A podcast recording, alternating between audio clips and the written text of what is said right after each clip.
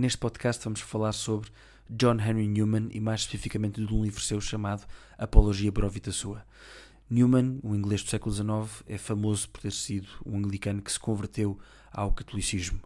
E é precisamente esse processo de conversão que ele fala no livro que vamos abordar neste podcast. Acreditamos que este podcast é interessante não apenas para católicos, mas para todos aqueles que de alguma forma procuram a verdade. Esperemos que gostem.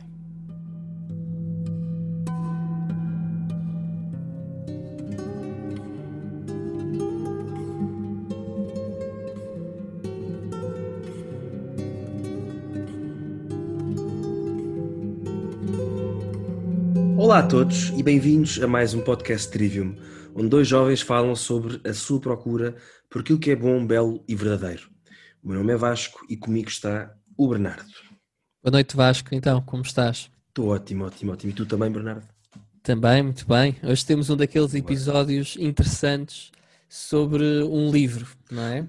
Um livro e, e, o seu autor também. Um livro e o seu autor. Sobre um legado, na realidade. Exatamente. Enfim, só, só li um livro do autor, portanto é a única coisa que posso apresentar, mas tenho alguma, alguma ideia sobre quem é que é uh, e quem foi o autor, por isso uh, que aproveita-se aqui, uh, vamos à boleia do livro também para, para dar a conhecer esta pessoa. Pronto, o livro é um livro que eu li recentemente, em, em 2020, e recomendo muito, naturalmente. o livro chama-se Apologia Pro Vita Sua, e é do cardeal John Henry Newman, inglês. E para os católicos é São John Henry Newman, porque foi canonizado em 2019 pelo Papa Francisco. Já tinha sido beatificado também recentemente pelo Papa Bento em 2010. Uh, quando foi, uh, aliás, quando foi na, na, sua visita apostólica, pastoral, aliás, uh, não, não, não, visita de Estado ao Reino Unido. a Apologia para o Vita Sua, portanto, foi escrito por partes uh, em, em 1864, portanto é século XIX, não é? Isto é uma pessoa do século XIX, e depois foi, foi publicado na íntegra, eh, íntegra em, em 1865. Um, a apologia, vou, vou dizer, em vez, de estar sempre a dizer a apologia para a sua, sempre, pronto, a apologia é, é, considerada um dos grandes clássicos uh, modernos vá, da literatura católica, e, e pronto, e para além também dizer apologia, em vez de estar a dizer sempre São João Henry Newman ou São João Henrique Newman, vou, vou dizer simplesmente Newman, só para facilitar. E então tu... Henrique, também podes dizer só Henrique. São Henrique, as pessoas percebem. Exatamente. São Henrique. Não São há muitos São Henriques. Uh, é, por acaso, pelo menos um, um, já ouvi falar. Mas pronto, fica Newman só para, para, para facilitar. Pronto, eu para, para falar de Newman e, e, e da sua apologia, Vou, em primeiro lugar, vou ter que contextualizar o, o, o, catolicismo na América. Na América, já começa bem. Na América. Em, Inglaterra. Inglaterra, não sei o que é que. Está nada fácil. Vamos lá ver. Não sei é que América. em Inglaterra, no século XIX. E também vou ter que explicar o contexto em que a obra é, é, é escrita na vida de Newman. Depois faço uma breve exposição do livro uh, que é o, o, objetivo central deste podcast, e, e, e acabo com alguns apontamentos na vida deste homem, deste, deste grande santo, não é? acho que para os católicos é de facto é um, um grande santo. Vou só fazer aqui um, um primeiro reparo em relação ao, ao, título, não é? Portanto, o título da obra é, está escrito em latim, não é? A Apologia Pro Vita Sua, uh, sendo que uh, o autor, o autor é inglês, não é? Mas a apologia não, não, não, não, é, não tem o significado de apology, que é, que é a palavra em inglês que, mais parecida. Uma apology é, é um pedido de desculpa, não é? Apologia não é, não é, não é desculpa. Apologia significa uma defesa. Apologia. Portanto, é, é, a apologia para a vida sua significa defesa da própria vida. Pronto, é, é o título. Um, o título do, do, livro em português seria Uma Defesa da Minha Vida, da minha própria vida.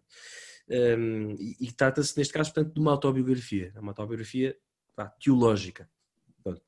Uh, é apologia no sentido de apologética. Exatamente, tal e qual, tal e qual. Da tem a mesma raiz. Exatamente, exatamente, exatamente a mesma raiz, tal e qual. E, e pronto, é, é uma autobiografia onde o, o, autor defende a evolução das suas ideias teológicas. Pronto. E agora surge a pergunta, não é? Por, ou seja, porque é que um santo inglês haveria de escrever uma defesa à história uh, da, da, da, evolução das suas ideias teológicas, não é? E também porque é que ela é considerada um clássico da literatura católica.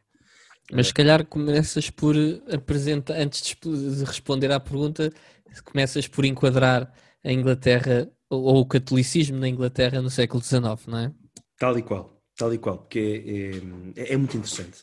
Pronto, Newman uh, nasceu numa família inglesa anglicana em 1801, portanto ele um, depois morre em 1890, portanto ele atravessa quase todo o século XIX, só se converteu a meio da vida, converteu-se em 1845, já com 44 anos, e, e depois de um, um, um, longuíssimo uh, percurso de discernimento, um caminho de discernimento, que já, já falaremos adiante. Pronto, depois converte-se em 45 e obviamente permanece católico até ao fim da vida, senão também não seria santo.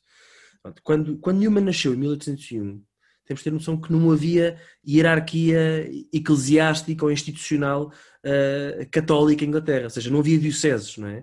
Havia assim umas coisas, uns chamados distritos, uh, distritos apostólicos, uh, apostólicos sim, mas só que não, não, não, havia dioceses, não é? Não havia, não havia hierarquia estabelecida em, em, em Inglaterra. Pronto, e, e, quer dizer, e não havia desde a reforma do século XVI, não é? Com Henrique VIII e depois e depois também ainda mais reforçado com a, com a sua filha Isabel.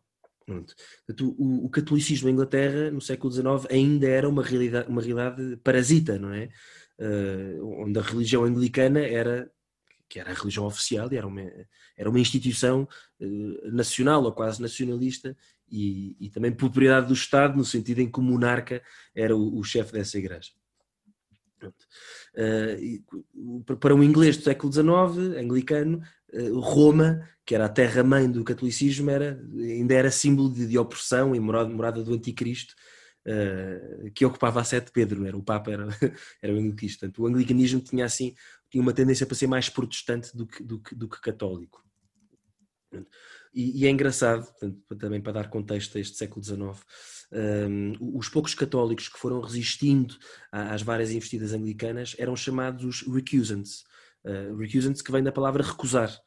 Uh, porquê? Porque se recusaram a obedecer ao monarca de Inglaterra enquanto chefe da igreja e, e mantiveram-se sempre fiéis ao, ao, ao Papa. É? Portanto, havia famílias que, de, de, de recusants que se, que se mantido sempre, mantido sempre fiéis ao Papa, mas só que eram naturalmente discriminadas. Tinham que pagar um, uma taxa ou, se digamos, uma multa por não, não participar nos serviços litúrgicos anglicanos, uh, ou, ou, também eram punidas publicamente por, por se recusarem a declarar, um, uh, ah, a, por se recusarem a declarar publicamente que não acreditavam no mistério da transubstanciação nem do sacrifício da missa, não é? Uh, de acordo com leis do, lá do século, do século XVII. Portanto, era ou seja, houve leis sucessivas desde, desde a reforma anglicana que, que visavam uh, uh, discriminar negativamente os, os católicos. por exemplo, um católico não poderia nunca ter um lugar no Parlamento inglês, era impensável. É? E só a partir de 1829 é que começou a chamada emancipação católica, não é? Em inglês dizia Catholic Emancipation, um, e, e, onde vá, onde, onde a pouco e pouco estas leis anticatólicas foram revogadas, não é? Mas também é uma coisa interessante, uh, não só no século XIX, mas até há muito pouco tempo, até 2013, só em 2013 é que foi revogada uma lei em que afastava a possibilidade de suceder ao trono inglês qualquer pretendente que casasse com uma pessoa católica. Não é? Portanto, vamos imaginar, por absurdo, que a princesa Diana era católica, não é? Se o príncipe Carlos, quando se casou com ela nos anos 90, Uh, anos 90 não, anos 80, acho eu, anos 80 sim, peço desculpa. Uh, se ela fosse católica, o príncipe Carlos perderia o direito de suceder ao trono. Portanto, uh, e só em 2013 é que essa lei foi revogada, não é? Mas ainda hoje em dia um, um, católico não poderia ser rei de Inglaterra. E por motivos óbvios, porque, quer dizer, era o fim da igreja anglicana, pelo menos tal como a conhecemos. Pronto. Um, voltando ao século XIX, e para percebermos um bocadinho melhor uh, o contexto em que vive Newman, uh, só voltou a haver hierarquia uh, católica em Inglaterra em 1850, com a bula papal Universalis Ecclesia, do, do Papa Pio IX, é? e que mesmo assim teve, teve, teve resistência em Inglaterra, e que na altura estabeleceu 12 dioceses em Inglaterra. Uh, mas atenção, uma vez mais, não, não é por haver, não, não, é por regressar à hierarquia católica em Inglaterra que, ela, que, que, a religião foi bem aceita, não é? Portanto, ao longo do século XIX existe um forte preconceito contra a religião católica uh, e, e, uma conversão ao catolicismo era um acontecimento, é? na medida em que implicava quase um corte com a vida passada, não tanto por vontade do convertido, mas por aqueles que se escandalizavam, não é? Os anglicanos se escandalizavam com essa conversão. Uh, isto continua também pelo século XX, atenção, pá. Bernardo, tu deves saber um, o, o, exemplo da, da, da mãe do, de, de, Tolkien, não é? Mabel Tolkien, chamava assim. Exatamente. Um, que, que, se converteu, não é? Portanto, o Tolkien só era católico porque a mãe se converteu, a mãe já viúva, e depois e de se converter. E por se ter convertido foi abandonada pela família. Completamente, exatamente, exatamente. Mas abandonada a sério, ou seja, deixaram de apoiar financeira, financeiramente, ela era viúva, o, enfim, era, era viúva e tinha dois filhos para sustentar e foi completamente abandonada. Não é? Tanto quando ela morre, ela deixa Tolkien ao cuidado de, de, de padres do, do, do, oratório. Do oratório. Uh, agora não sei por acaso se é o oratório de Oxford, creio que deixo... não, não é, não é, Oxford é impossível que é do século XX. Deve ter sido no oratório de Birmingham. Mas enfim, depois fica por confirmar. Mas, uh, mas é, é, interessante porque quem fundou o oratório de Birmingham, como veremos, foi, foi Newman. Ou então foi o de Londres, já não sei. A estragar a... Peço desculpa, exatamente. Mas pronto, ou seja, a mãe de Tolkien, como, como Chesterton ou Oscar Wilde, no, no, já no leito da morte, ou Evelyn Waugh, são, são famosas conversões ao catolicismo de ingleses. Mas não são mas... da mesma leva do, do não, John. Não, são de uma segunda leva, exatamente. Do Henrique. do Henrique. São, são, são de uma segunda leva, ou seja, esta primeira leva de conversões ocorre no século XIX e, e o grande nome, não é? A grande conversão é, é o John Henry Newman. Peço desculpa. Extraordinário. Então, e quem é que é Newman e, em que contexto é que é escrita a, a apologia? Sim, Como, sim, é exatamente. Combinámos que íamos falar, era apologia, íamos dizer só apologia. Como é que é escrita a apologia? Quem é que é Newman então? Apologia basta, exatamente. Portanto, Newman, um, começando por assim, brevíssima biografia de Newman, portanto, ele, ele, ele, ele nasce anglicano, não é? 1801, já disse há pouco, converte-se em 1845, pronto. E já, já vamos abordar um bocadinho mais esta primeira, estes primeiros anos da vida, mas ele em, em 45 é, era, era padre anglicano já desde 1825, portanto há 20 anos já era padre, e vivia desde 1817 em Oxford. Uh, ele era um, um fellow, eu nunca sei bem a tradução de fellow, uma, um fellow da faculdade de Oriel, não é? Oriel que pertencia à Universidade de Oxford, mas um fellow, não sei se é um associado. Um, é um associado, é um, professor, um associado, associado, acho que associado, é assim que se diz. Capaz de ser assim, exatamente. Portanto, ele era fellow da faculdade de Oriel, portanto, na Universidade de Oxford, e, e pronto, e converte-se em, em, em 45. Ele, ele, era, pronto, era um anglicano à séria, não é? era, era, padre, era celibatário, não é? Nós, eh, como, como, sabes, os padres anglicanos podiam casar, mas ele desde cedo, desde cedo sentiu a, a vocação para o celibato, é muito engraçado, ele escreve isto no, na apologia, que, que, que nunca teve uh, de facto vontade de casar, sempre. Aliás, não é não teve vontade de casar, é sempre teve, sempre sentiu o chamamento ao, ao, ao celibato. Um, e, e, depois, depois de se converter em 45, ele não se torna logo padre católico, porquê? Porque a ordenação anglicana não é válida, não é? Para um católico, mas ele, ele achava mesmo que era essa a sua vocação, portanto, depois ele vai estudar para Roma, já, já católico, e ordenado sacerdote, e junta-se à congregação dos oratorianos, eh, fundada pelo grande santo italiano uh, Filipe Neri, São Filipe Neri. Pronto, os oratorianos e, é, são muito importantes na vida de Newman, eles são, são uma congregação católica, né? de, de, padres e de leigos que vivem em comunidade, é? e é muito importante isto de viver em comunidade, já, já percebemos porquê, para, para Newman, não é? E, e, pronto, e desenvolvem a sua atividade, atividade apostólica nos chamados oratórios, não é? Onde se ocupam da formação dos leigos, não é? Portanto, quando Newman mais, mais adiante vai fundar os oratórios, uh, o oratório de Birmingham é porque pertence aos padres oratorianos, não é? Uma nota de curiosidade, os oratorianos também estiveram em Portugal, hoje infelizmente já não estão. Eu, por acaso, não consegui ainda perceber, mas eu, eu creio que eles foram expulsos de Portugal em, em 1910, com a, com a expulsão das, enfim, do, de, de, das ordens. Da Primeira República. Exatamente, a Primeira República. Mas, a primeira mas... expulsão de, de, ordens, porque com o liberalismo, isto, isto depois era um episódio interessante também de se fazer. A, a primeira expulsão, o século XIX. monárquica claro. liberal, Uhum. Uh, tens no, nos anos 30 do, do, do, século XVIII e até do século XIX, aliás, 1834, se não estou em erro, e, e, ainda antes disso tens a famosa expulsão dos jesuítas, dos jesuítas do Marquês de Pombal. Claro. Uh, tudo isso foram, foram golpes graves ao, ao catolicismo em Portugal e, e, e, e por inerência também uh, às instituições, nomeadamente à educação. Claro que, exatamente, exatamente, exatamente, exatamente. No caso, os jesuítas eram ah, os principais providenciadores da educação e de uma educação com qualidade que, que, depois teve impactos muito graves. Mas voltando à Inglaterra. Sim, sim, sim. não, não, não, não, Eu por acaso ia dizer só, a título de curiosidade, que os oratorianos em Portugal, por exemplo, em Lisboa, o atual Palácio das Necessidades, né, que hoje em dia é o Ministério dos Negócios Estrangeiros, era o convento de São Filipe Neri, portanto aquilo eh, pertencia aos oratorianos, e em Braga, a famosa Basílica dos Congregados, né, que tem por acaso uma, uma estátua de São Filipe Neri um, na, na, fachada, também, também pertencia uh, aos, aos oratorianos. Pronto. Uh, portanto, já disse, Newman, no caso de Newman, ele, ele foi responsável pela fundação do Oratório de Birmingham. Um, o segundo oratório a ser fundado foi de Londres, mas não, não foi fundado por ele, não é? E, e, pronto, e estes oratórios ainda estão, ainda estão ativos, uh, em, ainda, ainda hoje estão ativos. É? Uh, também fundou a, a, a, Universidade Católica de Irlanda, foi-lhe pedido que fosse para a Irlanda, para Dublin, fundar esta Universidade Católica em 1851 e foi lá reitor até, até 1858 e depois regressa a Birmingham e, e, fica em Birmingham até o, até o resto da vida. Ele ainda é feito cardeal no, no, no final de vida uh, e, e, é engraçado que, que ele, ele pede ao Papa, Papa Leão XIII na altura, para não ser feito bispo, porque na altura, enfim, era implícito, não havia esta... Hoje em dia não é... Nós sabemos que há, padres já, já, já mais velhos que são feitos, são feitos cardeais, sem ser feitos bispos, Uh, mas na altura estava associado, ele pede ao Papa, não, eu só não quero ser bispo e não quero ir para Roma, quero ficar em Birmingham, na minha comunidade, no meu oratório, uh, e, e, assim acontece. Isso assim aconteceu.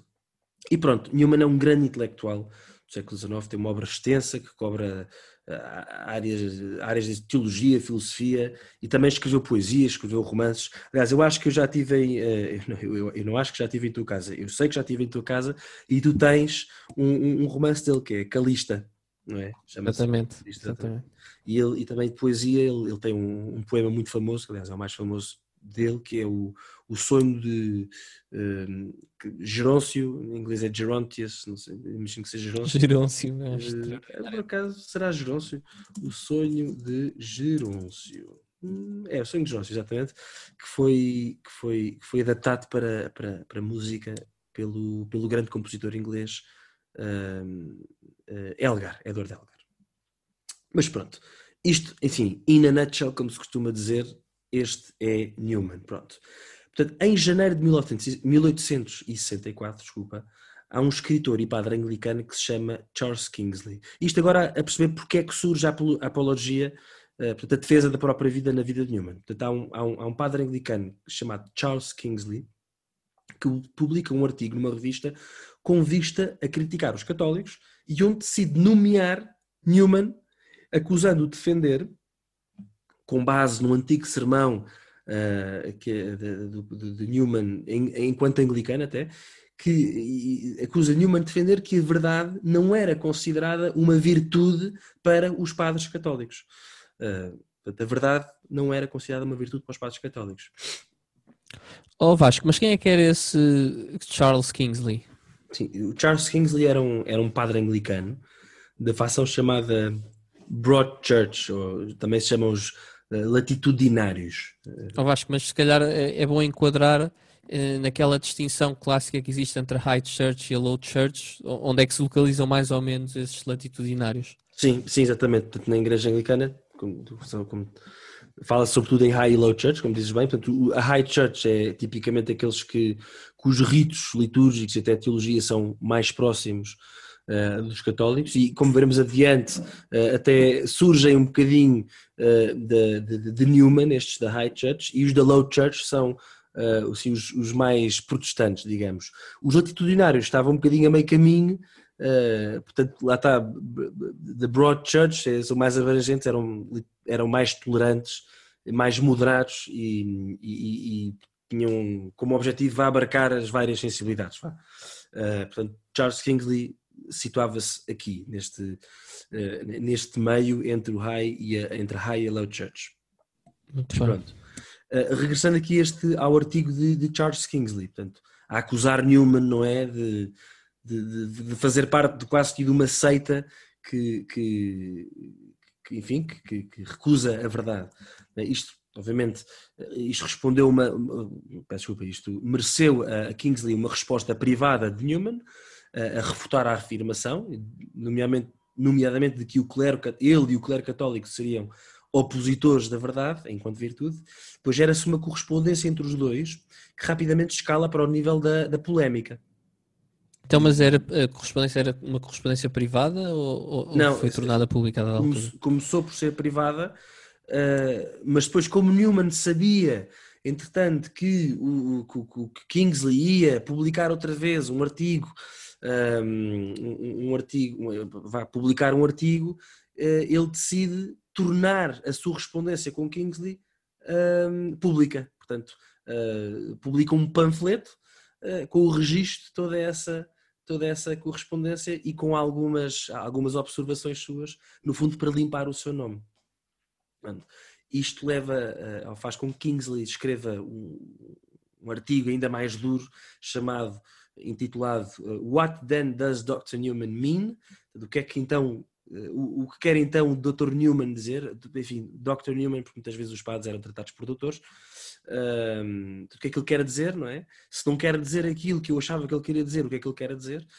E, e, e isto, isto, faz com que Newman, neste, neste, neste último artigo, sinta-se de tal forma ameaçado, não apenas pessoalmente, mas vendo toda a sua uh, vá raça, entre aspas, católica ameaçada, decide publicar então a apologia para a vida sua, ou seja, a defesa da própria vida. Portanto, é daqui, é daqui que vem o, o título, não é? E onde explica a evolução das suas opiniões religiosas. Até é engraçado porque o subtítulo da, da, apologia é A History of My Religious Opinions, uma história das minhas opiniões religiosas. Isto depois, na altura, à semelhança dos, dos, daqueles grandes romances que gostamos tanto, né, dos Dostoiévskis, uh, do, do, século XIX, uh, a Apologia também é publicada por partes, não é? Uh, e é sempre publicada por partes, todas as semanas, e, e aquilo causou, teve assim um forte impacto e causou muita impressão no, no público inglês, e hoje em dia é, é mais do que reconhecida a vitória de Newman nesta polémica contra Kingsley, não é? E, e pronto, e portanto cai por terra o, o, argumento de que a verdade ou, e a procura pela verdade não seria uma virtude para, um, para qualquer católico. É? Mas Newman disse mesmo isso no, num sermão e depois mudou de ideias? Ou é, é mais complexo. Não, não consegui perceber exatamente. É, é, mais complexo, é mais complexo, okay. é mais complexo. Primeiro é um sermão escrito na altura anglicana. Depois é, é, é, é, também fruto de. Uh, imagina, aquilo eram sermões publicados, não é? Ele, portanto, o Newman tem uh, os sermões deles publicados mesmo, editados e publicados. E depois foi colocando alguns acrescentos e, e, e afins. Uh, eles explicam bem aqui, no, pelo menos na edição que eu tenho, explicam isso, mas é. Ou seja, ele nunca defendeu, efetivamente, sobretudo enquanto católico, atenção, enquanto católico, nunca defendeu que uh, a verdade não fosse uh, um, um, Enfim, uma virtude. Uma virtude, sim, desculpa, agora estava, estava a faltar que é verdade, não fosse uma virtude, né? nunca defendeu isso. Uh, até um bocadinho mais. Sim, um mas na, mais... na, altura católica, naturalmente, não disse isso. A minha questão é, era se de facto teria dito isso num, num, sermão antes da sua conversão ou não. Mas já percebi que, que, que a resposta não é sim ou não. Sim, não é uma questão de sim ou não. Uh, eu há pouco fui injusto, porque uh, nem enquanto católico, nem enquanto anglicano, uh, Newman alguma vez uh, promoveu ser-se contra a verdade, até porque toda a vida dele foi uma, uma, uma procura pela verdade. Um, Deixa-me também voltar aqui um bocadinho atrás. Eu, no, no, livro que tenho, na edição que tenho, no, há uns anexos no fim, uh, em que ele, uh, escritos por Newman, e o último dos anexos, ele responde pormenorizadamente, peço desculpa, a Kingsley a cada uma das acusações que são feitas assim naquele, no, no, tal artigo. Pronto. E ele até, creio que são 38 ou 39 uh, acusações, acusações que ele, que ele, às quais ele responde uh, e não deixa margem para dúvidas, não é? Por, por isso, daí eu ter dito que, que, que, Newman vence esta, esta, este debate. Pronto. E, e o que acontece na realidade é que da parte de Kingsley que há, por um lado, uma descontextualização eh, daquilo que são as palavras de Newman e por outro lado há também um desconhecimento daquilo que é a, a doutrina católica. Pronto. Há um momento em que Kingsley acusa uh, Newman de, de, ser um seguidor de Santo Afonso Maria de Ligório, uh, que tinha previsto alguns casos em que poderia, em que seria lícito faltar à verdade. E é engraçado que Newman até responde que por mais veneração que tenha por Santa, Santo Afonso Maria de Ligório, não é? que, que é um, um grande padre moralista, um, e fundador do, do, do, dos, dos, redentoristas, uh, por mais que ele, que ele o venere e que, ele, que o respeite, quer dizer, nem sempre concorda com ele naquilo que, são a, naquilo que é a sua doutrina sobre, um, uh, eh, sobre estas ocasiões em que se poderá ou não uh, fugir à verdade, por exemplo, a, a, questão das reservas mentais, mas enfim, também agora não, não vale a pena entrarmos por aqui. Mas, mas ele até dá um exemplo Newman dá um exemplo, e, e, é engraçado que ele eh, às vezes também cita não só autores católicos, mas autores anglicanos para situações em que se pode, e é, é mais do que lícito faltar à, faltar à verdade, salvo seja, já vamos perceber, e dá o exemplo que é, por exemplo, se um, se um, se um homicida estiver a perseguir uma pessoa inocente e nos encontrar no caminho e nos perguntar uh, epá, para, para que lado é que a pessoa foi, não é? Dizer, é mais do que lícito nós ser, apontarmos para o lado contrário ao, do lado para o qual a pessoa foi, não é? Para não correr o, o, o risco da pessoa inocente ser assassinada. Portanto, é, é um caso em, em, que de facto é lícito mentir. é lícito seres contra a verdade por, por, um, por uma, uma, uma, uma, um bem maior, não é? E nunca é a verdade, quer dizer, com, com V grande, não é? Neste caso seria uma, uma verdade com, com V pequenino. Mas pronto, o, o, que acontece é que uh, Newman responde a isto tudo, portanto, ou seja, este debate é um debate que, em que Kingsley sai muito mal, uh, mas, mas como nos nossos dias nós sabemos que às vezes basta um artigo um, a falar mal de alguém para manchar a pessoa, portanto Newman vê-se na, na, na, na vê-se obrigado não só a limpar o seu nome, mas como também uh, como também já disse, quer dizer, a, a limpar o nome do, do, clero católico, não é? da Igreja Católica. E é por isso que ele decide uh, escrever a apologia para o Vita Sua. Portanto, eu sugiro agora entrarmos na, na, na apologia, percebemos como é que está organizada, um, o que é que dizem cada uma das suas, das suas partes. Sim, muito rápido. A apologia está dividida em cinco partes, não é? Portanto, foram. Eh, ele foi escrevendo isto, salvo erro, em cinco semanas, creio que. Ou cinco semanas, não. Uh, 10 semanas, acho que ele escrevia, não era todas as semanas, mas era 15 em 15 dias. Bem, é um ou outro, mas, mas não interessa. E, os cinco capítulos referem-se a, a, períodos né, na, na, na, vida dele e, sobretudo, períodos uh, um, que marcam a evolução das suas opiniões religiosas. Então, o primeiro período é desde que nasce, vá, 1801 até 1973, não é? E conta o seu processo de conversão de, de protestante evangélico, não é? um protestante da Bíblia, uh, para, para anglicano, não é? Depois é naturalmente ordenado padre, como já disse. Depois, o segundo capítulo é de 33 a 39, onde relata o intenso trabalho realizado uh, no, no movimento de Oxford, uh, ao qual pertencia, e já vamos falar, não é? Sobre o que é, que é isto do movimento de Oxford. Depois, de 39 a 41, um período relativamente curto, onde fala-se, fala é o período onde surgem as, as, primeiras grandes dúvidas em relação à Igreja Anglicana, e depois de 41 a 45, quarta parte, é o período onde ele vai gradualmente abandonando todas as suas responsabilidades, eh, não só em Oxford, mas como na própria Igreja Anglicana, até à sua conversão ao catolicismo em 45, e depois a última parte é desde 45, eh, onde ele relata no fundo o início da, da sua vida católica também as, uh, as novas perspectivas so, sobre a fé enquanto católico. Pronto. Sim, vou percorrer agora muito rápido estas fases. Portanto, na primeira fase, ou seja, até aos 32 anos, até 30, 1883, quando tinha 32, 32 anos, ele explica que, que, se converteu a um protestantismo bíblico em, aos 15 anos, com base num, num professor que teve, influenciado por um professor que teve, e depois gradualmente foi-se aproximando da Igreja Anglicana, onde vai, foi ordenado diácono e depois padre. Um dos aspectos que eu quero referir eh, sobre a vida de Newman e é muito importante é que ele é de facto, e nota-se quando escreve, que ele é um verdadeiro apaixonado e sempre foi um verdadeiro apaixonado por Jesus Cristo, não é? E, ele deseja servir a Jesus Cristo, eh, de facto, com toda a vida. Isto marca a vida toda dele. Portanto, ele, enquanto seja protestante evangélico, enquanto anglicano, ele, ele, ele de facto, ele, ele ama Nosso Senhor Jesus Cristo e quer servi-lo. Pois é, em 1832 ele faz uma viagem pelo Mediterrâneo, não é? Onde, onde visita a Itália e até tem, de certa forma, o primeiro contacto com, com o catolicismo, não é? Apesar de, de, pouco compreender a sua essência. É engraçado, ele fala de, de levantar-se muito cedo de manhã e, e numa aldeia italiana e, e, e, passar uma igreja, as portas abertas e ver missa a ser celebrada, mas ele diz mesmo, mas não, não percebi nada do que é que estava a passar. É engraçado. Uh, e, e, é, e é, aliás, é nessa viagem para a Itália em que ele escreve o famoso poema Lead Kindly Light, que depois foi traduzido uh, de forma relativamente livre para português sob o nome de Lusterna Suave, como tu deves conhecer. Eu estou para... Ah, então é da fase protestante ainda, o Lusterna é, Suave, que é engraçado. Lead Kindly Light é, é, é, da, é da, da fase Depois foi, foi tão adotado pela, pela Igreja Católica que teve graça. Se bem que a tradução, como tu estás a dizer, não tem é relativamente qualquer... livre e diz agora no podcast que é relativamente livre porque quando estamos juntos tu fazes questão de dizer que, que é absurdamente livre, não é? É completamente, é, é absurdamente livre.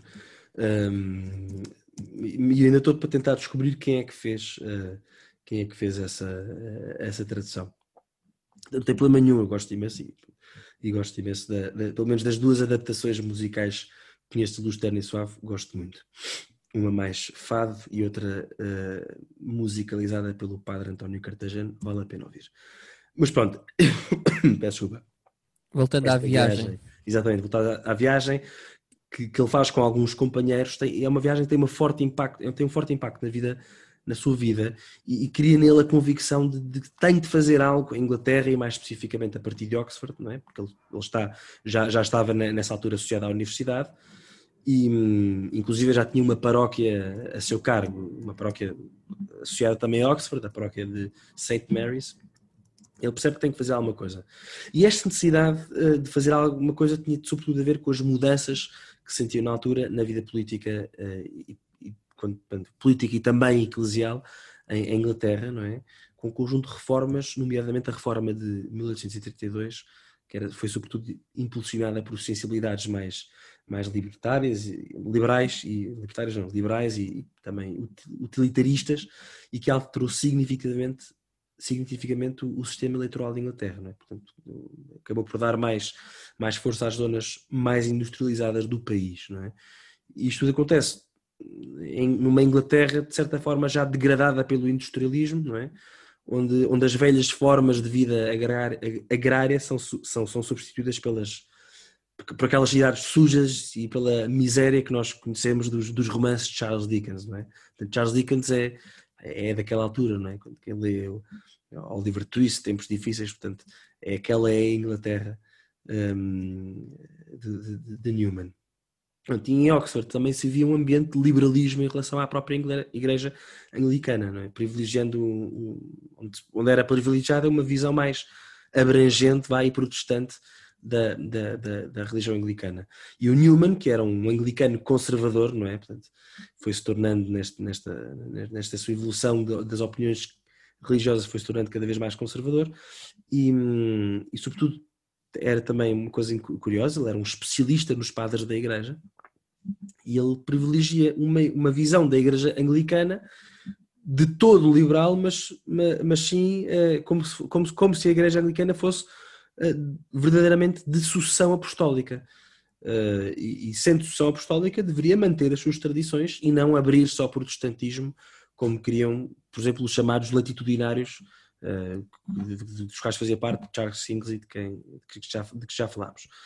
Sim, Esta... é, é, é, curioso, desculpa estar a interromper, estava aqui a lembrar-me que as grandes histórias, ou a maior parte das grandes histórias de, de conversão de protestantes para o catolicismo é precisamente quando os, os protestantes começam a, a, procurar as raízes históricas uh, da, da, da, religião cristã, no fundo, Exatamente. e quando se deparam com os padres da igreja, é, é muito raro, principalmente se, se tiverem uh, um, um, bom coração, uma certa humildade, é muito uhum. raro não se, não se acabarem por converter ao catolicismo, não é? É interessante. Sim, sim, sim, sim. E, e já vamos ver adiante, quer dizer, Newman era mesmo uma, uma autoridade uh, em termos de, de, dos padres da igreja e das heresias também dos primeiros séculos, mas já, já lá vamos. então, regressando aqui ao, a todo o ambiente que se viu em Inglaterra, não é? Desta tendência uh, do liberalismo, não é? Newman é o contrário, tem a, tem a tendência para a tradição e, e ele e estes, e alguns companheiros de Oxford, um, expressam essa, é, vai essa, essa tendência, sobretudo numa teologia e num ritualismo uh, muito similar à, à, teologia e aos ritos católicos. E é a tal High Church, não é? é engraçado que é, é a partir deste grupo uh, entre Newman e estes colegas de Oxford que se, formam, que se forma a, a High Church que hoje conhecemos, que hoje se conhece. Uh, e é engraçado que também se fala, desde então, que se fala num, há um termo que se chama anglo-católicos, uh, que são estes anglicanos, não é? Não são católicos, são anglicanos, mas só que são de facto muito próximos dos católicos uh, na sua teologia e nos seus ritos, é? Por exemplo, o, o famoso poeta inglês, o T.S. Eliot, era, era um, era um anglo-católico, é? E o C.S. Lewis também, creio que de certa forma também era assim, um, era mais para o, para o anglo-católico do que, do, enfim, do que protestante. C.S. Lewis é outra referência extraordinária.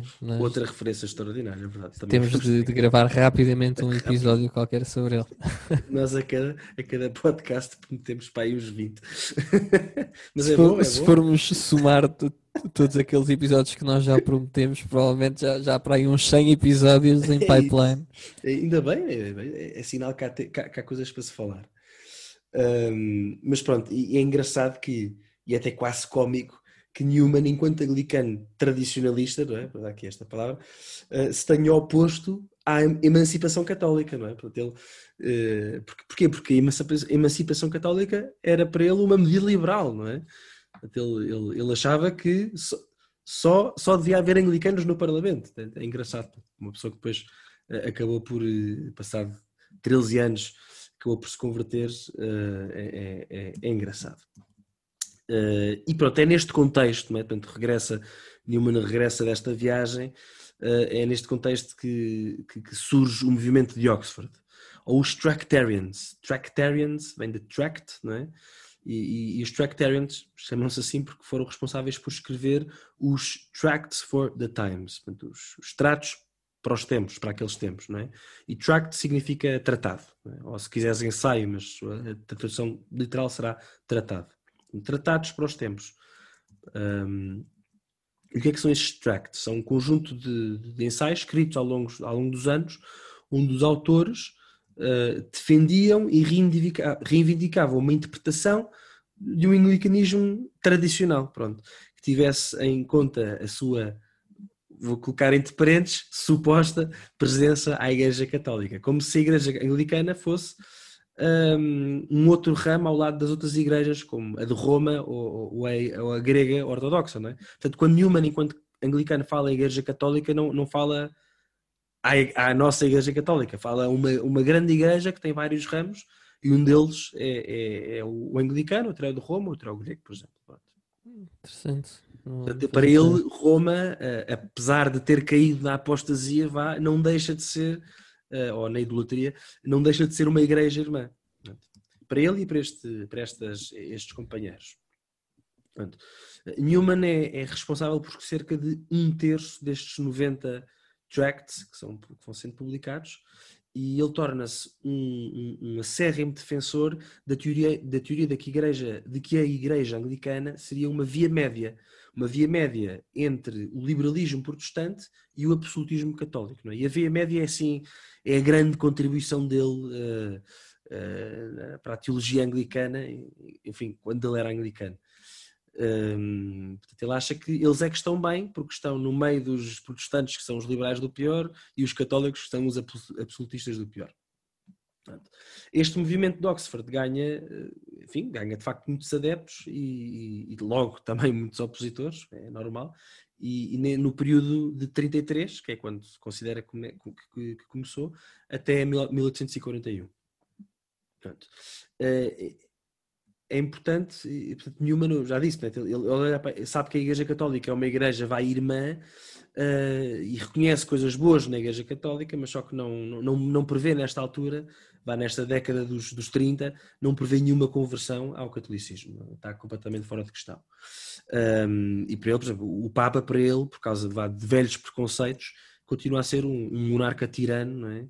mais próximo do anticristo do que do, do servo servorum dei, não é? Do, do, do servo do servo, do servo dos servos de Deus. Portanto, o, uma coisa que me marca mesmo ao ler a apologia uh, na, na, na, vida de Newman é a sua procura pela verdade, é?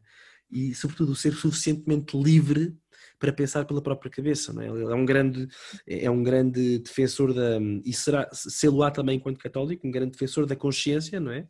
Obviamente sempre que devidamente orientada pela autoridade que é a Igreja Católica, isso não, não, não põe isso em questão. Mas é engraçado que ele até atribui este, este pensar pela própria cabeça, ele atribui isto a um, a um antigo amigo com quem depois acabou por antipatizar, uh, uh, Richard Watley, de quem diz uma coisa muito engraçada, diz He opened my mind and taught me to think and to use my reason. Portanto, é engraçado que ele, na apologia, portanto, já não, não falava com esta, este Richard Watley há tanto tempo, mas, mas ainda escreve isto sobre esta pessoa. Portanto, é, é, é também percebe-se que, que a lealdade também é uma, um valor importante na vida de Newman. Portanto, uh, portanto enfim. E depois, como é que isto então o leva uh, à Igreja Católica? Exatamente. Portanto, Como é que ele começa a duvidar então da, da sua fé anglicana? E aqui entramos na terceira parte do livro, portanto é os anos 39 a 41.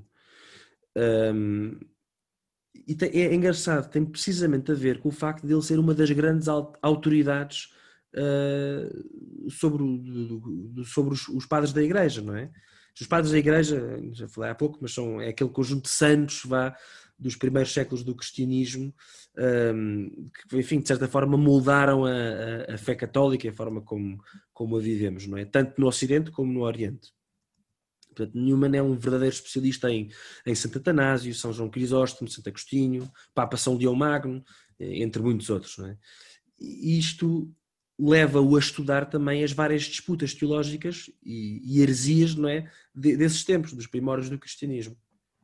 E uma dessas disputas tem a ver com o que, que ocorreu no Concílio de Calcedónia, no século XX, eh, na altura, lá está, do Papa São Leão Magno, e, e, e é uma, uma discussão que tem a ver com as naturezas de Jesus Cristo. Pronto. Nesse concílio, o Papa Leão Magno confirma a doutrina do diofisismo, que explica que Jesus é uma pessoa e tem duas naturezas a divina e a humana. E esta é, é, é, a doutrina católica e atenção, e também é a doutrina anglicana. Por outro lado, esse mesmo concílio de Calcedónia condena o monofisismo, que defendia que Jesus era uma pessoa, mas com uma natureza divina apenas. Pronto. E também condena o chamado eutiquianismo, eh, o eutiquianismo vem de um monge chamado Eutiques, que defendia um monofisismo extremo em que ele defendia que a humanidade de Cristo se, teria dissolvido na sua divindade. uma coisa assim mais, mais extrema. Pronto. E portanto, vemos cá aqui três partidos, não é? Portanto, o, o, os diofisistas, os monofisistas e os, os deutiquianismo. E Newman faz instintivamente, instintivamente um paralelo com a sua teoria da via, a sua grande teoria da via média. Ele vê que para ele, ele percebe-se que Roma, a Igreja Católica de Roma, representaria os diofisistas, que estavam certos, os protestantes seriam os seguidores de Eutiques, não é? que estavam errados, e os anglicanos seriam os que estavam no meio, os monofisistas, uh, mas que estando no meio não deixam de estar errados. Não é? Portanto, ele, ele começa a ver que a sua, a sua teoria da via média, enfim, é, é abalada, não é? E, e, por ser abalada também a sua fé anglicana começa a ficar abalada. Não é? ele, ele que estava tão seguro de que no meio é que estava a virtude, uh, percebe que, se, que, está enganado. Não é?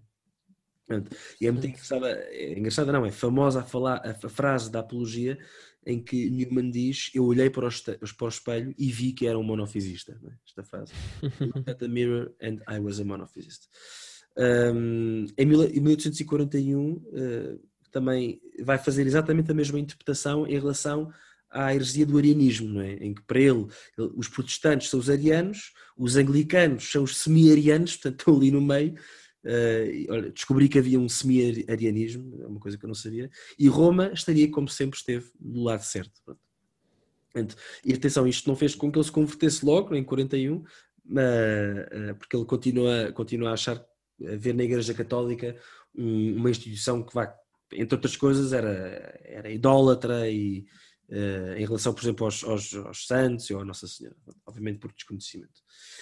Um, nesse mesmo ano, 1841, Newman escreve o que veio a ser o último e o mais famoso de, dos, dos tracts, uh, que é o 90, portanto, uh, o nono, o nono Tract 90, é assim que se chama, é?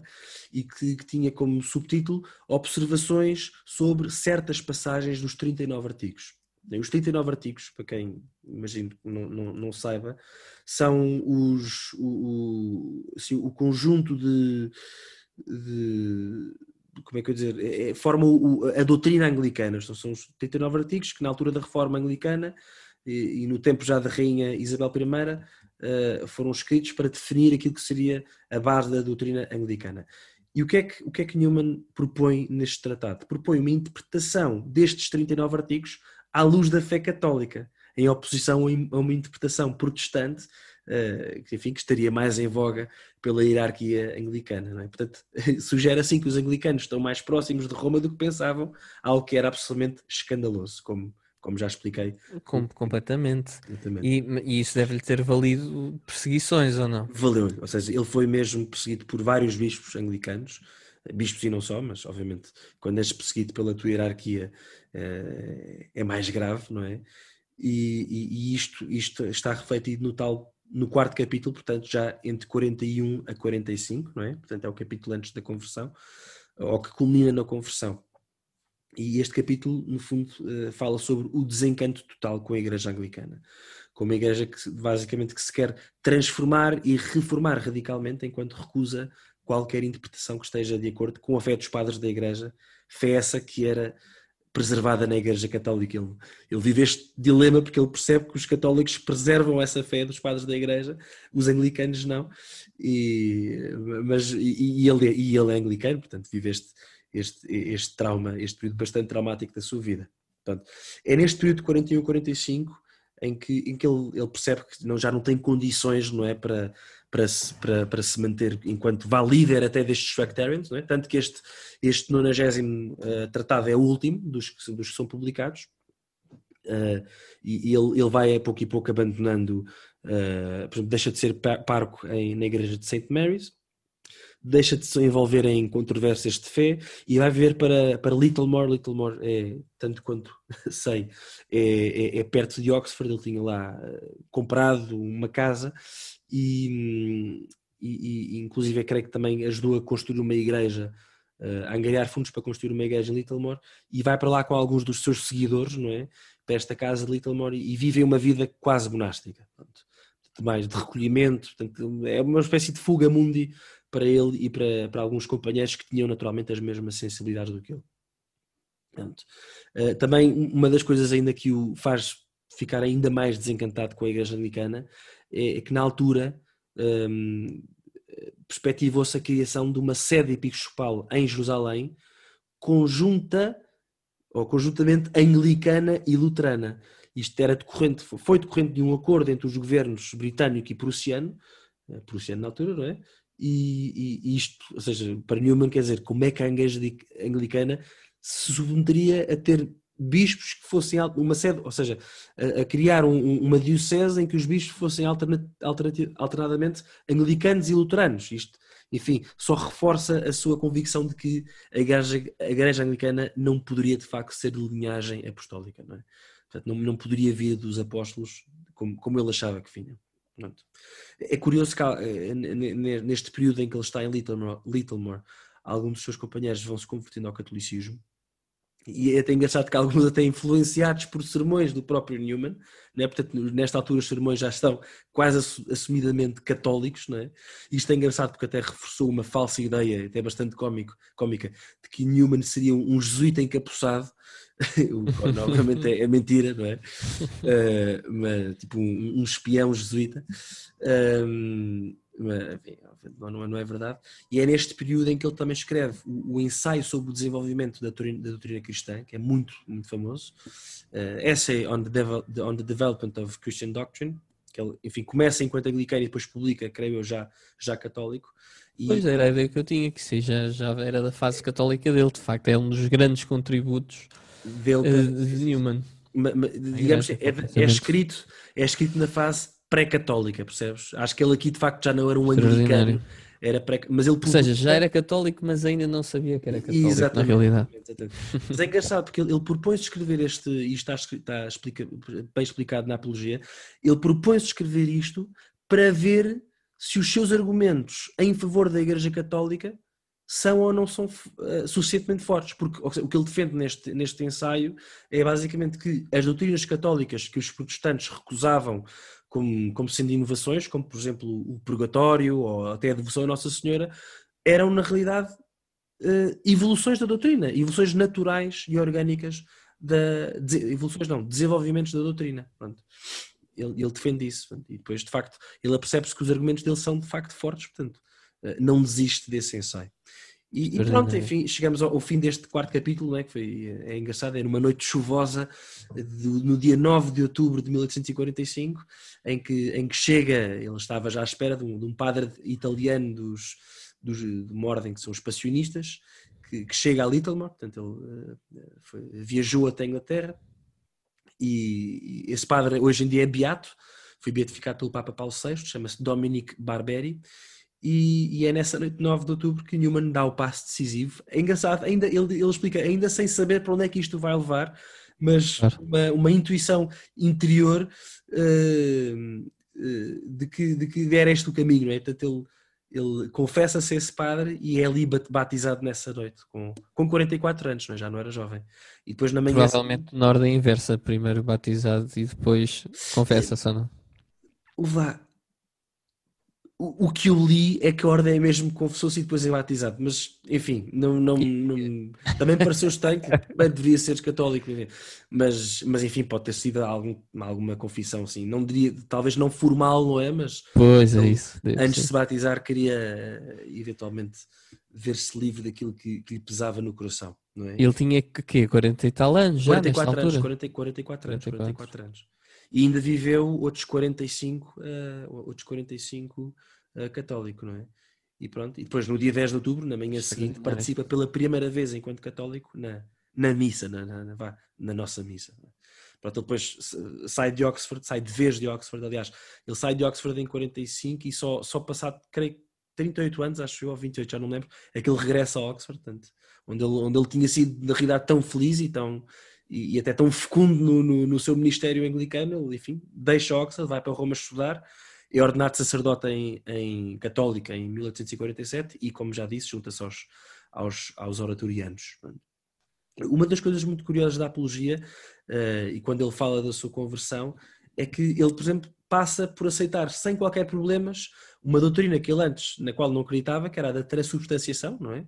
Nós sabemos, não é? O pão e o vinho que, que se transubstanciam uh, em, em, em, corpo e sangue de, de Jesus, ele, ele, aceita isto sem, sem problema, mas depois confessa que há pormenores da piedade popular que lhe custam, como por exemplo, quando ele vê no, uh, aquilo que, é a devoção popular dos italianos a Nossa Senhora, porventura será um bocadinho parecida connosco, assim, mais, com, com, com, a, com, a, nossa devoção, assim, um bocadinho mais infusiva, isto para ele, uh, pronto, custa-lhe um bocadinho perceber mas percebe que isto não, não, não mexe nem compromete com fé, são sensibilidades. É, é engraçado que ele, que ele diz isso, não é? Mas é, é, natural, porque tendo ele um, background anglicano, claro, portanto, claro portanto apesar de ser um protestantismo mais, claro. mais perto do catolicismo, naturalmente, até do ponto de vista litúrgico, a, a verdade é que os protestantes, a primeira crítica que fazem uh, a seguir ao Papa, é ou mesmo antes do, do, do, Papa, é a Nossa Senhora é e, a, e, a, veneração dos santos, que eles não entendem porque não, não compreendem, pensam que é um, uma espécie de idolatria. Exatamente, exatamente. É, no, se tu quiseres uma, uma caracterização assim mais uh, fácil, se quiseres, ou mais resumida uh, daquilo que, são, que é o principal argumento dos protestantes, é precisamente essa, é que os católicos são idólatras porque adoram imagens e, e portanto nós, nós como somos fiéis à, à Sagrada Escritura, não, não podemos ser católicos. Exatamente. Que é um, um mau entendimento, nós sabemos que é um mau entendimento, mas é, é verdade que é o que a maior parte dos protestantes pensam. Pois é. E mal, e mal, e mal, e mal. Então há uma grande diferença entre a adoração e a veneração. E lá está. Vamos precisar de mais um podcast para falar sobre isso. Um... mais uma promessa de episódio, que era assim. Mas, só, só, aqui também agora para, para terminar em relação à apologia para o Vita Sua, um, isto agora, pronto, eh, espero, enfim, espero também ter passado aqui uma ideia do que é que, do que, é que acontece neste livro. Agora recomendo, enfim, recomendo que se leia em inglês. Portanto, Newman é, é, é também conhecido um, por ser um, um, dos grandes escritores da língua inglesa. De facto, é, é, é, é espetacular. A escrita, a prosa de Newman é fenomenal. E, e eu recomendo a edição da Penguin Classics, porque tem, e sobretudo aquela que tem uh, introdução e notas do padre Ian Kerr, não é? O padre Ian Kerr, é um padre católico, é a autoridade mundial em termos de Newman e ajuda muito mesmo a dar contexto à obra, porque quer dizer, há tantas obras, tantos nomes citados, tanto, tanto pormenores até da vida política que se não, se não houver estas notas não, não, não, não, não, não se pesca nada, não é? Ah, então foram essas notas que te ajudaram a montar claro, este episódio. Tem que ser, tem que ser, claro que sim. Eu pensava e, que era tudo este... cultura tua. Não, que se, era e, e, era, era bom, era bom, pronto, é o que é. Mas esta, esta edição até é, é, é, boa porque tem, tem depois já nos anexos, tem toda a, correspond, a tal correspondência entre Newman e o Kingsley, que é, que é muito engraçada uh, e, e, que deu origem à, à, à apologia. Portanto, Penguin Classics com as notas de Ian, do padre Ian Kerr é aquilo que eu recomendo. Pronto, olha, Bernardo, sei que já vamos aqui um bocadinho, um bocadinho é, avançados. Era o que eu ia eu, dizer. Mas eu não queria deixar. Notas de finais?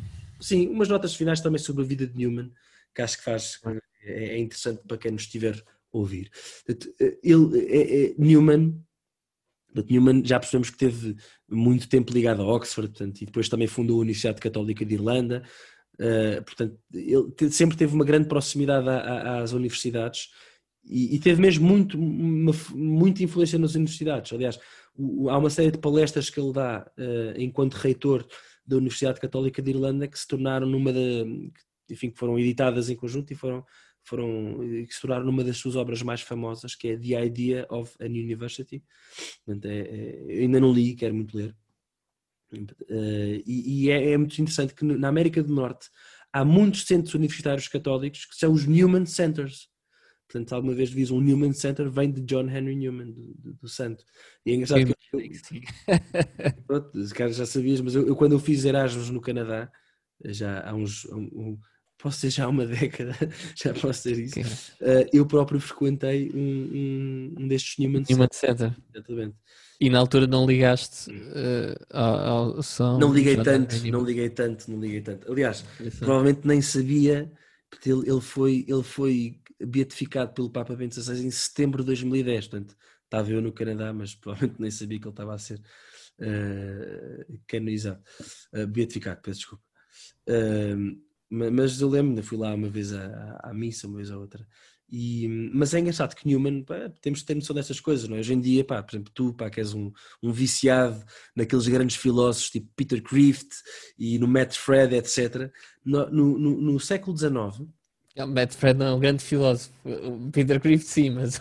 Eu disse aqueles grandes Matt filósofos. Fred como ao Peter Cristo, depois, depois saltei para. E aqueles apologia, apolo, apologistas católicos, apologistas, católicos como o Matt Fred, mas é, é, interessante, no século XIX, ou melhor, até o século XIX, não havia propriamente uh, literatura católica escrita em inglês. E o Newman é que é, é, o início dessa literatura católica em inglês. Que engraçado. É por isso é que também influenciou muito vá, o mundo anglo-saxónico, uh, não é? E depois esta literatura literatura católica, que, enfim, como tu sabes, depois com Chesterton, Evelyn Waugh, Graham Greene e, e tantos outros, um, Robert Hugh Benson vai, pronto, vai, vai, vai, vai, vai sair reforçada, ela será mais fecunda. Pronto. Depois ele, uma, uma apontamento engraçado, o Papa Leão XIII, que é quem o faz cardeal, fala dele como sendo il mio cardinale, portanto era assim, é. cardeal predileto uh, Newman, engraçado.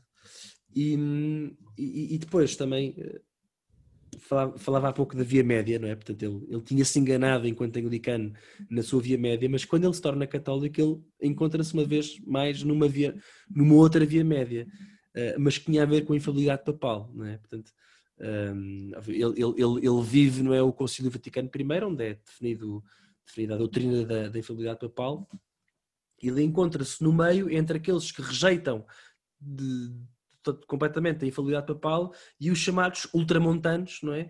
Que uh, atribuem vá ao Papa, podemos dizer, poder em demasia, não é?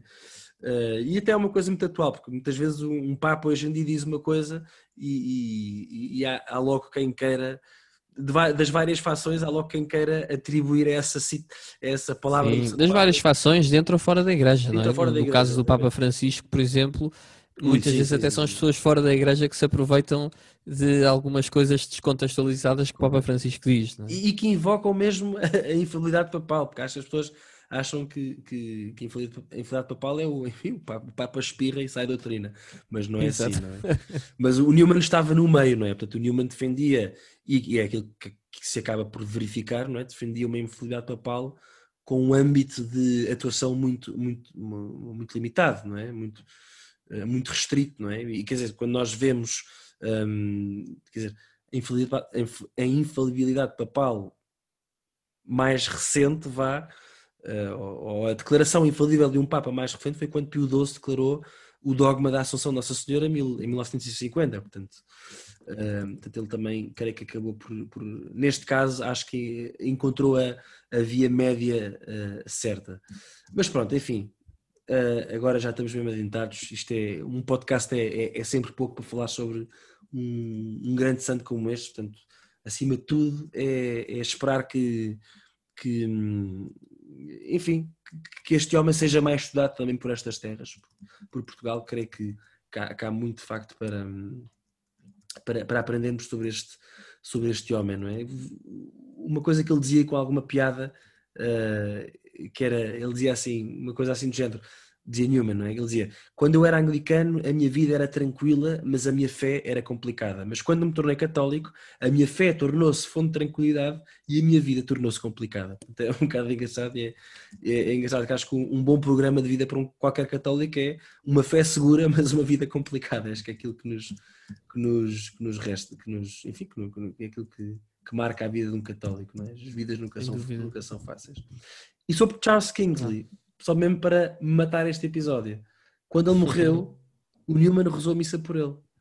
Porquê? Porque estava-lhe estava francamente grato, porque Kingsley deu-lhe a oportunidade de, não, de se defender na sua, na, na sua, autobiografia, não é? na apologia, e consequentemente poder ter defendido a fé católica. Não é? E acho que isto resume mesmo uh, o, quem foi Newman, não é? que foi um, um gentleman inglês, um verdadeiro gentleman.